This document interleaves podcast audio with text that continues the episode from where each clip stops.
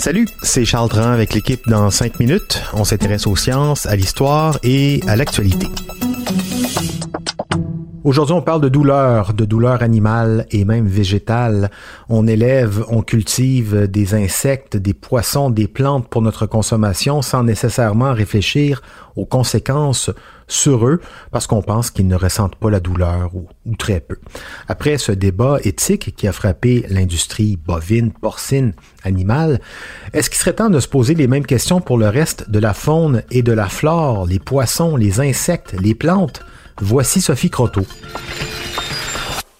Lorsque vient le temps d'établir des règles sur le bien-être des animaux d'élevage, on se soucie surtout d'établir un environnement confortable pour eux, de leur fournir une alimentation adéquate et une mort rapide.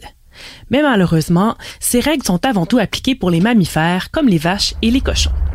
Peu ou pas de lois régissent actuellement le bien-être des poissons et des insectes, même si mondialement, on tue entre 787 millions et 2,3 milliards de poissons par année via la pêche en mer et la pisciculture, et qu'on élève industriellement plus d'un milliard d'insectes pour la consommation humaine et animale.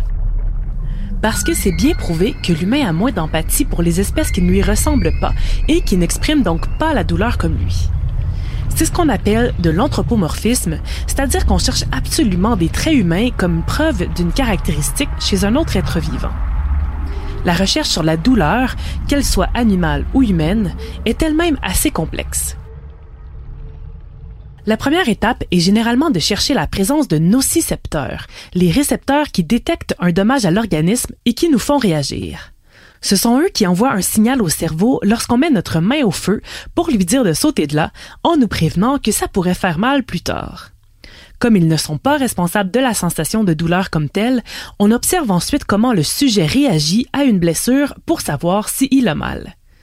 Donc si on met notre main sous l'eau froide après une exposition pour calmer la brûlure, c'est un signe que quelque chose persiste dans notre corps, quelque chose comme de la douleur.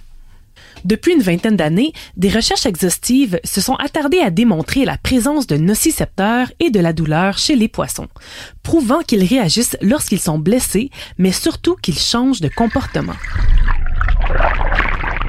En 2002, la biologiste Lynn Snedden a été une des premières à soumettre cette idée après avoir découvert qu'une truite à laquelle on avait injecté du venin d'abeille dans la lèvre avait cessé de manger, se collait la lèvre à l'aquarium et nageait beaucoup moins qu'avant.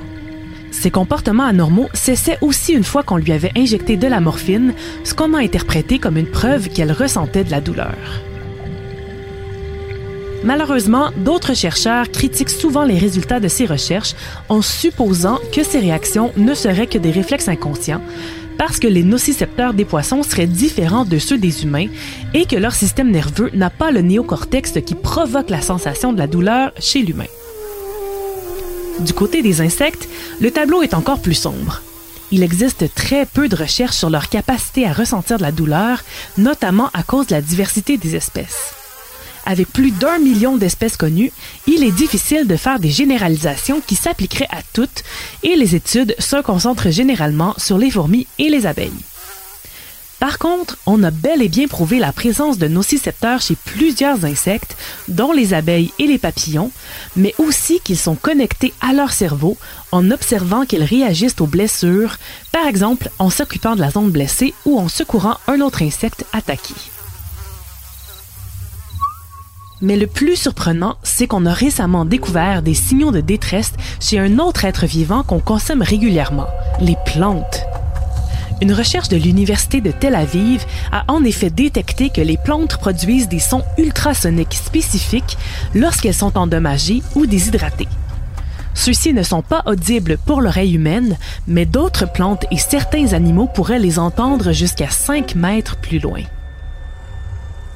Dans tous les cas, il semble impératif de s'attarder au bien-être de ce qu'on tue chaque jour pour se nourrir et d'établir des règles éthiques qui garantissent non seulement leur santé, mais aussi une mort sans douleur. Parce que le bien-être n'est pas un concept transposable d'une espèce à l'autre et que ce qui est bon pour un cochon ne le sera pas pour une larve de mouche ou une tomate. Surtout que comme on les entend pas crier, les truites, les papillons ou les plantes, on pense pas au fait qu'ils peuvent eux aussi ressentir de la douleur. Les plantes encore moins, hein, même si on peut imaginer que ça pourrait être bien pratique pour un agriculteur d'entendre ses plants de maïs se plaindre du gel au sol. Merci Sophie Croteau, c'était en cinq minutes.